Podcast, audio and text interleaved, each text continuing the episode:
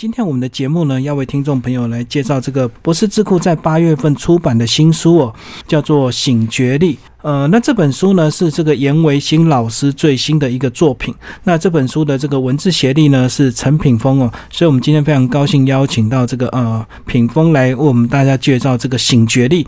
那他醒觉力呢，这个听众朋友如果呃翻这本书呢，可能会有一些困惑，它到底是算这个东方的哲学还是西方的哲学？因为它里面呢其实有谈到一些呃我们的面相哦。然后这个是算我们这个比较传统的一个东西，那里面又有讲到一些心灵成长的部分哦，那这也可能也是跟西方的又有点关系哦，所以我们今天非常高兴邀请到这个文字协力呃陈品峰来为我们介绍这个醒觉力。Hello，品峰你好。你好，那一开始呢，可能要先把这个严维新老师的一个背景，先跟我们的听众朋友介绍一下。严维新老师是一位他能够用手调整你的面相的一个老师，他的他能够用他徒手的技法呢，然后让把你的脸相呢做一个调整，嗯，然后基本上这个调整呢是基本上是半永久固定的，然后你想要怎么调的话，你可以跟老师说，然后老师其实基本上没有那么的东方，他是看的是一个美感的东西，他就是。看。到你的脸，他会知道是用什么样的美感带入到你的脸上，然后调整出适合你的线条、适合你的比例，呃，适合你的呃生活所需要的一些品质。也许你可能需要一些动力，那老师就知道怎么去调整，让你的。生命变得更有动力。也许你需要一些开阔的思想，那老师可能就在你的额头跟你的眉眉间的地方去做一些调整。那老师的调整之后呢，你就会发现你的思想跟你的行动力可能有所改变，或者是你可能在开阔度上想事情的开阔度上也有些。改变，那基本上反正就是当你需要些什么，如果你跟老师说的话，老师经由他的手去调整，有点像妙手回春的感觉。他经手用他的手去调整的时候，你的内在的状态就会有些变化，有些转化。而这是一个老师比较神奇的一个技法哈。那基本上。呃，老师基本上这也是不公开的，有点像是不传之秘的一种技是技法，所以他基本上也没有呃去招收学生。那基本上这本书的话，是因为他很想要去分享一些概念给大家。虽然大家可能也许在学习技法可能没有那么的厉害，可是他希望透过一些心法的部分。老师在教学的过程中，他很强调一个主题，叫做呃相由心生。嗯嗯，你内在是什么样的状态，他你的脸上就会。显现出什么样的状态出来？虽然我们没有办法学到老师的技法，但是我们可以透过转化内在的方式呢，然后也进而去影响我们的面相，这样子。嗯嗯嗯。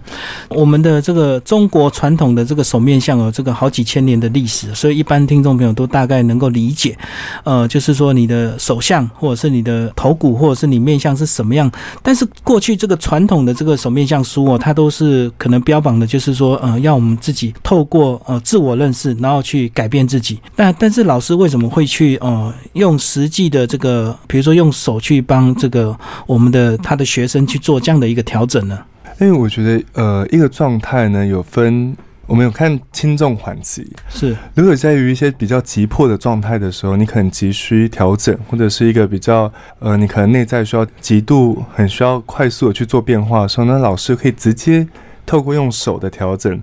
进而去改变你的内在状态，但是如果你的状态是可以经呃没有那么急迫的，那我们当然可以选择透过改变内在的状态，然后就进而去影响我们的面相这样。哦，所以就就是以这个事情的急迫性跟时间的这个呃急缓来做一个区隔，就对。对的，对的。所以他教授的学生就是说，也是希望透过呃了解他这套呃理论基础跟哲学，然后进而透过自己的相由心生来为自己做一个改变。对的，在长时间的过程中，我们当然希望是相由心生。但是如果在短时间很急迫的状况的话，我们会直接去用手去做调整，这样子。嗯嗯嗯，是的。那这个呃，既然老师有这样的一个呃。这么神奇的这个呃技法或者是功力啊，那是不是呃可能是不是也要稍微介绍一下严维新老师他的一个背景？他过去是有呃去学习什么东西方的一些理论，然后去整理出来他这一套的这个呃哲学基础这样。老师的部分，因为他自己家学渊源，他父亲的部分也是从事类似的一些行业，然后兄弟姐妹也是从事类似的行业，基本上他们是家学渊源的。但是老师的这套技法呢，其实是。他在呃某一次的状态中自己领悟到的，他并不是经由任何人去传授传授的。但是基本上呢，老师的因为他自己的家父啊，还有自己兄弟姐妹都是从事这一行业的部分，所以重要的基础的概念跟知识和原理跟系统化的一些步骤，它是有的。但基本上。特别的技法、跟特别的技巧、跟线条、跟比例的部分的话，其实老师在个人的领悟上自己得到的这样子。哦，所以这个可能很难去用言语来表达，对不对？因为他是自己长时间的一个学习体悟出来的。对，哦，所以学生主如果跟着他的话，主要就是在认识一些自我认识跟一些呃脸相的一些基础，这样就对了。对的，对的。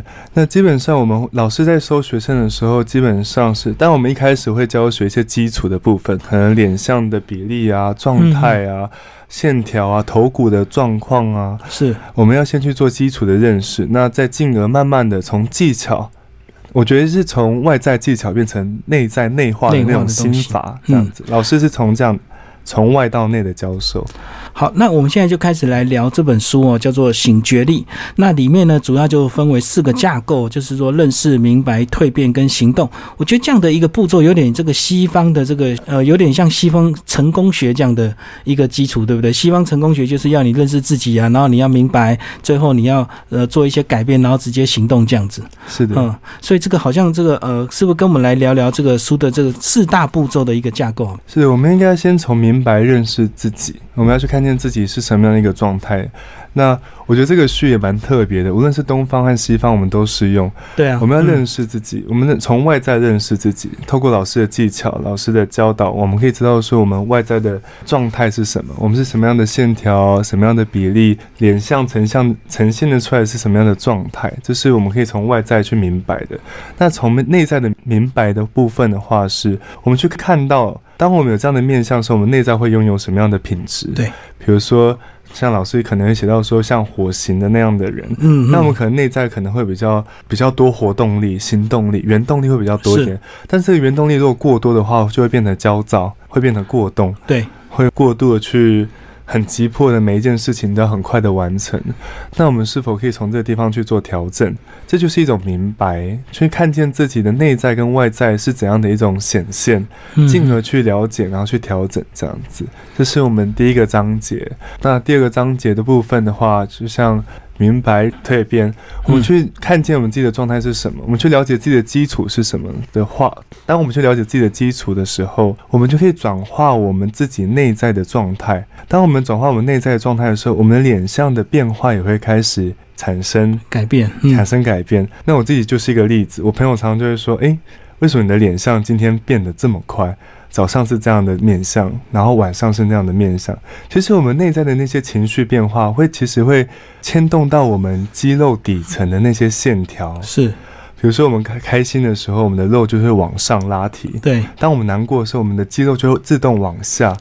这是我们没有办法去改变的，它就是这样的一种现象去做，嗯嗯嗯，产生这样子。所以，当我们去了解我们一开始的面相的时候，我们可以进而去蜕变我们内在的状态。当我们蜕变内在的状态的时候呢，我们的外在的面貌就会产生改变，很自然而然的，我们就会开始呃眼清目明，我们自然开始。天庭开始会开阔起来，是眉毛也会开始就是舒展开来，然后我们的呃下颚的部分它就会自然的往下，自然沉稳的往下，然后脸颊的部分会开始伸出肉来。我觉得一个人开心的状态会很直接影响他的面相的状态，这就是我们去做的蜕变，从内而外的蜕变，这样子由内而外去做展现。那再下来的话，我们就会去看到，呃，从明白蜕变，然后我们开始行动嘛。对，我们就开始行动。当我们明白我们原本的特质是什么，然后再去明白我们要蜕变成怎样的特质，那我们就可以去做我们的行动，去明白自己的目标是什么。我们要去知道我们的目标是什么。当我们知道我们的目标是什么，我们就会知道我们怎么去做蜕变，或者是我们已经到蜕变到一个地步的时候，我们可以去往我们想要的目标去做行动，很直接的去做改变。也许我们在做的工作的场合或是生活的环境，我们需要一个柔和的面相，那我们可以去调整我们内在的状态，让它变得柔和。对，那我们就开始可以在这个环境中去做行动，所以要先清楚自己的目的才去做行动就对了，哈。对，所以这个行动的最后的结果，当然就是依照个人的需求不同，对不对？就是呃，简单讲，也许是你要更美好的人生，或者会更幸福的家庭，或者是你要事业更成功这样子。对的，对的。嗯，当你知道你的目标是什么，你就知道怎么样去行动，去往那个目标方。前进。好，那里面呢就开始这个呃，关于这个认识这部分，也有提到一些我们中国非常传统的东西哦，比如说五行人格，金木水火土，这个什么行人，然后这个五行又相生相克，这个呢是不是也帮我们简单介绍一下这个五行？这个五行的部分，老师会比较少谈，我们会比较少比较常谈的是清跟浊。老师强调一个比较一个全新的概念。当我们在做这本书的时候，我们希望。虽然有原本有中国原本文化的东西，可是我们希望重新诠释它。是，所以我们新增一个概念叫做清跟浊。那每个人与生俱来就会带清带浊。清跟浊是什么呢？清跟浊是你与生俱来的能量的状态，或者是内在的状态，是是否清明还是混浊？是，当你是清的时候，无论是无论是你是金木水火土，你当你是清的状态的时候，你都能够在好的状态去做展现。嗯嗯。但是当你在浊的状态的时候，你在金木水火土的状态里，一样就是会往。比较负面的方向去做展现，这是老师在强调跟清跟浊的状态。那清跟浊的状态可以借由内在的转化去做产生，当然也可以透过老师直接调整的方式去改变你清跟浊的状态。那金木水火土的相生相克也不那么重要了，因为这主要是清跟浊的状态。一个人是否清明？还是混浊，这才是最重要的部分。所以我觉得这个人当下的这个清浊，其实随时都在改变，对不对？你的情绪会随时改变。那你今天起床之后，你的想法可能又有改变，所以你这个比例是会随时一直在内心调整的，对不对？是的，是的。当然，我们会有一些先天的部分，可能因为原生家庭的环境，对对对，可能是自己文化背景，或者是从小到大的教育，可能会比较影响一些根深蒂固的信念，进而会影响我们的清跟浊。当然，我们的清跟浊。一定是随时都在改变的，轻度跟浊度一定是随时改变的。但是因为有这个原生家庭的影响，所以这也是为什么要这个呃，透过这本书来更了解自己，这样就对了哈。对，并不是说你今天保持心情好，你就能够克服很多问题，还是有很多原生的这个问题所存在这样子。是的，因为原生家庭是影响我们最根本的部分，我们必须从原生家庭做切入。那当然就是切入的点不是去探讨我们关系上的部分，我们去切入的点是我们内在的状态到底是什么。当我们内在是清明的时候，无论外在的显现遇到什么样的状况，我们都能够做出很。很好的行动，很好的反应，很好的状态去做回应。但是，如果我们内在是浑浊的状态的时候，逆境一来，或者是关系上的一些冲突一来的时候，我们做出的反应可能就是比较负面的。嗯，所以，我们刚刚聊的这个大部分都是比较算在认识自己的一个基本的架构里面嘛。那再到了下一个章节，就是明白。那明白有提到一个说，要找到属于自己的一个方法，是每个人有不同的方法，是不是？是，我觉得每个人的方法都不同，可是目标就一件事情：怎么样让自己的内在打开，让你的内在去见到光，让你的内在能够开始有瀑布冲刷，像像瀑布一样冲刷，把内在那些负荷混浊冲刷掉。无论每个人的方法是什么，但是最主要部分就是我们要去找到问题的原因是什么东西产生内在的负荷，让我们变得浑浊，是什么样的原因让我们内在开始有一些。呃，有一些尘埃，我们要怎么样冲刷掉？这是最终的目的。当然，方法就是千千万万各有不同，这样哦。每个人有他属于他自己特别的方法。对啊，也许每个人只是早上起来刷牙的时候看到自己微微笑一下，他就能够保持内在的清明。也许有人可能在路上能够哼首歌，就能够保持内在的清明。嗯，也许某某个人只要能够在某个时刻安静个十秒钟，就能够保持内在的清明。无论是什么样的方法都没有关系，但是最终的目标就一件事情：我要怎么样让此时此刻的我安定下来，看见我内在的那些清明的部分，而不是跟着浑浊的部分闻鸡起舞，这才是最重要的。所以这个方法可以自己透过这个时间的一个累积去体会，也可以透过这个书中的一些学习。那更直接，我觉得更快，是不是就直接跟着老师学习？他是应该有招收一些学生。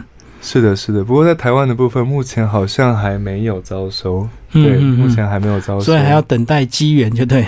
对的，对的。是，所以现在目前就是可以先透过老师这本书来，嗯，找到认识自己的一个方法。是的，是的。嗯，那如果需要的话，就是老师当然，老师当然就是真的就是这样子，拨开几个地方，比如说眉间啊，比如说额头啊，或是太阳穴的部分，他去做一些调整，或者脸向上的一些调整，你可你的思想真的当下就会开始有一些变化，你开始会想的不会那么钻牛角尖，你开始会想的比较轻松、很自在去思考每件事情，保持清明的状态，这样子，这是老师技巧厉害的地方。所以我相信这个除了这个。他对这个古型的认识跟理中国传统的理论基础了解透彻之外，应该也要搭配他本身的一些磁场气功，对不对？因为一般人可能用一样的手法去推拿，可能可能就是没有感觉啊。我觉得气功可能是一部分，可能，但是我觉得老师一个很重要的一点是他真心为你好。我觉得一个人真心为对方好的那个状态一显明出来的时候，他就是有那个力道去做变化。当你真心就是为了对方去做一些努力的时候，对方就真的会有一些改变。我觉得是老师的意志力非常的坚强，不一定是气功。对，因为老师其实自己也不大提这些东西。所以屏风你自己也有感受过是？对，我看过老师去做调整部分，你会发现他那个专注度跟意志力跟他的真心。他的真心是非常重要的。嗯，老师有一颗很自然的真心在运作每一件事情，所以他才能够带出一些改变的力道，而不是他真的是拥有什么特别的力量，并不是的。哦，所以他的心态是很重要的。对，老师的那个胸襟跟他的意志力跟专注力是非常强大的。那再来，我们就聊到这个呃第三个步骤是讲到蜕变。那蜕变它里里面有提到这个要开发五官，体验生活。这个我们是不是在现在这个环境，因为过度的这个资讯发达，然后我们的很多五官就已经被蒙蔽了。是的，就是太习惯听一些重的音乐，或者是呃一些视觉的一个刺激这样子。所以怎么样让自己的五官更加敏锐？是的。老师当时在跟我讨论这一章节的时候，他有提到一些事情。他说，其实人大部分的问题都是因为缺乏敏感度、敏锐度。是，无论是对外在的敏锐度，还是对自己的敏锐度，现代的人都缺乏了。因为就像陈鲁主持人所说，我们现在在这个环境里面，我们可能听音乐的时候都听很重啊，吃东西也吃得很重。对，我们无感的感官的需求跟享受太多太多，导致我们的敏锐度其实有点下降。那老师当当初跟我们提到这个章节的时候，他是说他希望大家能够提高各自的各自感官的敏锐度，比如说眼睛，当我们去可以呃定睛在某些部分，比如说我们定睛在远处的东西的时候，我们就专注在看它。其实就一个关键字就是专注。嗯，无论你是在哪一个感官，专注的看，专注的听，专注的吃吃，专注的去嗅。每一个感官去适度的让他学会专注，然后去在某个面向。当你在专注到某个面向的时候，你的五感就会开始开发起来，它的敏锐度就会回来。当你的五感的敏锐度回来的时候，我们就大概我们就会知道说，对方的需求是什么，对方的需要是什么。我们开始明白对方到底是什么样的一个状态，嗯嗯，也能够进而去明白说自己是什么样的状态。其实老师有说到一件事，就是人世间很多的问题都是因为人与人之间。的不明白，对我们不明白对方是什么状态，我们也不明白自己是什么样的状态，于是乎我们两方就开始碰撞，搞不清楚对方的需求，跟搞搞不清楚自己的需求是什么。对，当借由这样的五感的开发的时候，我觉得更能够明白对方的状态跟自己的状态，更能够去寻找到平衡点。去寻找到共识，这样。所以讲到这个五感的开发，我可以稍微补充一下，这个也是为什么有些人在听音乐，他要闭着眼睛，对不对？这也是一个简单的例子，就是说，当你把视觉关起来的时候，你的听觉可能就会更加敏锐，或者是像这个眼盲的人，他的听力可能就更加的锐利，这样子。是的，是的。当我们的一个感官开始能够专注的时候，它的功能就会被打开。我个人的学习也是这样子，我常常就是安静闭着眼睛，然后去倾听听。风的声音，去听虫鸣鸟叫的声音，开始慢慢的，你这个耳朵的感官就会打开。但是耳朵的感官打开的时候，你会突然发现，你还能够去倾听对方在说什么。嗯，你更能够专注听到对方在说什么，他在表达什么，他的话语后面他真正的需求是什么。我觉得老师有强到，书里面有讲到一段，就是当我们要去成功的时候，我们的五感开发是非常重要的。是啊，因为我们要在第一时间去。去明白、去觉察到、去判断到这个对方的需求是什么，去明白听到他的弦外之音是什么，去明白他的动作、肢体语言背后想要表达什么。是，当我们的五感被开发的时候，我们能够更快的去切入到对方的需求，更快去认识到对方。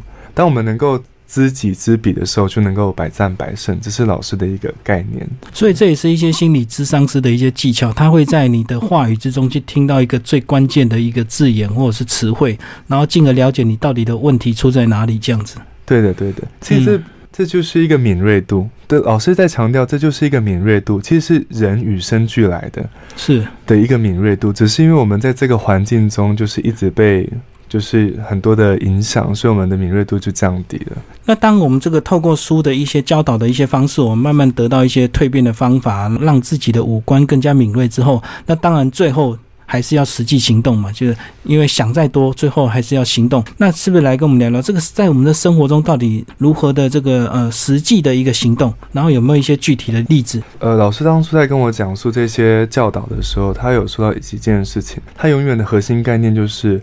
当我们能够把自己处理好的时候，我们就能够做出最好的判断跟行动。嗯，所以当我们拥有我们，当我们内在保持清明，当我们去了解我们内在的状态，当我们去开发我们的五感的时候，我们的行动的判断就会非常的精准，我们就会很随时随地去去在那个当下的时刻做出回应。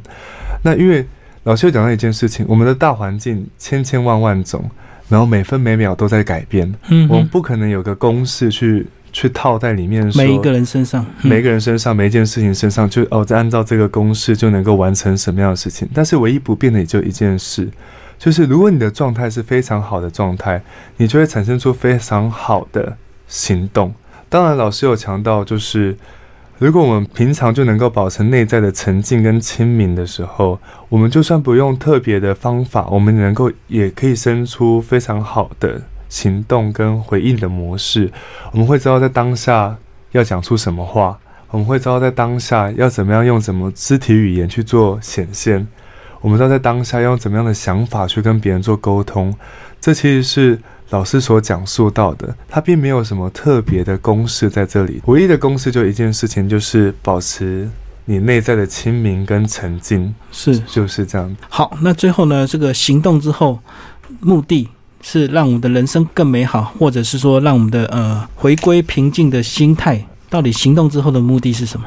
最主要就三个主题。老师在讲解的时候，他他讲解人的一生中最重要的就是人和。对，就是关系跟关系中的圆满。那人和之中又有三个重要的主题，就是慈悲、尊重跟用心。当我们对于每一个人，或是当我们对于到自己的对象，无论是人、事还是物，我们内在保持着慈悲的状态，带着尊重的态度，带着用心的态度跟角度的时候，每一件事情它都会真挚圆满。也许不会到最完美，可是一定会达到最。真挚圆满的状态。当我们拥有慈悲、尊重跟用心，慈悲就是真正的爱，尊重就是我们了解每一个人都各就其位，每个人都站在自己的位置跟立场上。那用心就是我们，当我们能够无为而为，我们真心为他人好，但是我们不去做刻意的行动，可是我们去做，我们在适当的时刻给予适当的行，就是行动跟回应，就是这三件事情成就人和。老师在。整个书里面在围绕的一件事情就是人和，也就是我们醒觉力的重点。当我们能够醒来，看见生命最重要的事情，就其实就一件事情，就是关系。我们没有，如果我们没有关系的话，我们一个人就不会有生命。我们出生就只是一个人，但是当我们有关系的时候，我们生命才会开始变得丰富，才会变得开始。有很多的面相让我们去经验。当我们关系不圆满的时候，生命每个面相都会开始崩溃，无论是健康，无论是财富，无论是事业还是工作。当我们关系圆满的时候，我们跟父母的关系、跟朋友之间的关系、人际关系、伴侣关系、亲子关系圆满，当然还有最重要的，自己跟自己的关系圆满的时候，一切的事情就会开始转动，一切的事情就会开始运转。所有事情又开始变得丰盛，开始变得圆满，开始变得不那么用力，你开始变得自在，然后无为而为的去运作每件事情。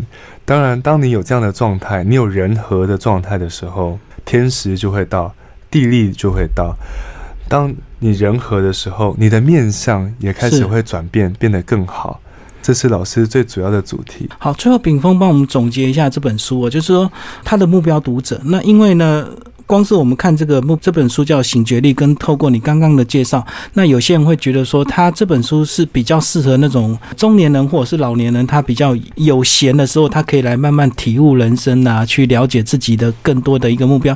但是对青少年来讲，他的目标可能就是要赶快找工作，赶快赚钱。那以他们的一个角度，他们这个青少年朋友，他们适合读这样的书吗？非常适合。老师其中有一篇叫做《天时地利人和》，嗯嗯，他在教导我们要怎么样去。找到自己的目标，要怎么样去调整自己？要怎么样在自己的环境中突破重围？展现出你自己，把你自己最大的特性、特质展现出来，然后获得你个人所要的成就跟成功。我觉得这是对于青少年最需要的一个部分。我们要了解我们的环境，什么是天时？时机，我们要去了解什么是正确的时机，什么是正确的环境，或是怎么样创造出适合你的环境，还有人和，要怎么样让自己在工作场合和你自己的人际关系中找到找到你需要的资源，跟你需要的一些需要的力量、需要的帮忙，怎么样去为自己创造？我觉得这一篇天时地利人和非常适合现在的青少年。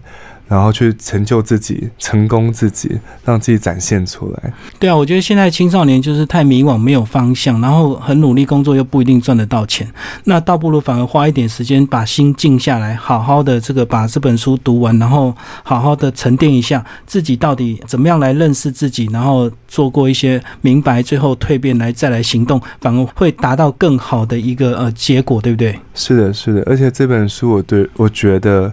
呃，对于青少年来说，可以培养一些胸襟。嗯，我觉得青少年现在的青少年最缺少就是胸襟。哦，太计较。对，每件事情都要斤斤计较。也许很害怕自己怎么样，也许很害怕自己呃不够好啊，很怕被自己自己被拒绝啊，或是害怕自己好像没有被别人看见呢。我觉得现在青少年。缺乏一些胸襟，但是这本书可以带给我们一些胸襟，它告带给我们一些角度，带给我们一些宽阔度，这样子。好，最后品工讲讲你个人好不好？因为你透过这本书要呃要来协助这本书哦，然后一定会跟老师有一个比较长的时间，跟老师有比较长的时间进行沟通跟了解啊。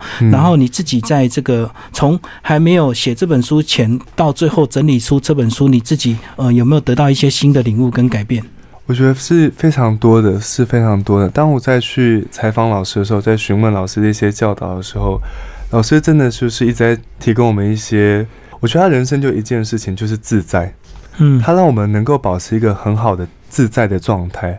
他一直表示，当你的内在是自在的状态的时候，你就能够无为而为，你可以很轻而易举的获得你个人要的成功或是成就，你的面相自然会转好。你的生命自然会转好。当你的内在保持非常好的状态的时候，但那个自在的状态是来自于你能够承认自己内在的那些不完美，去看见你内在的那些黑暗，你不敢面对的部分。是，我觉得每个人最大的难关就是你去面对自己不敢面对的那些东西，然后所以武装保护起来。嗯，对的，对的。我们现在的人太常为自己的面子。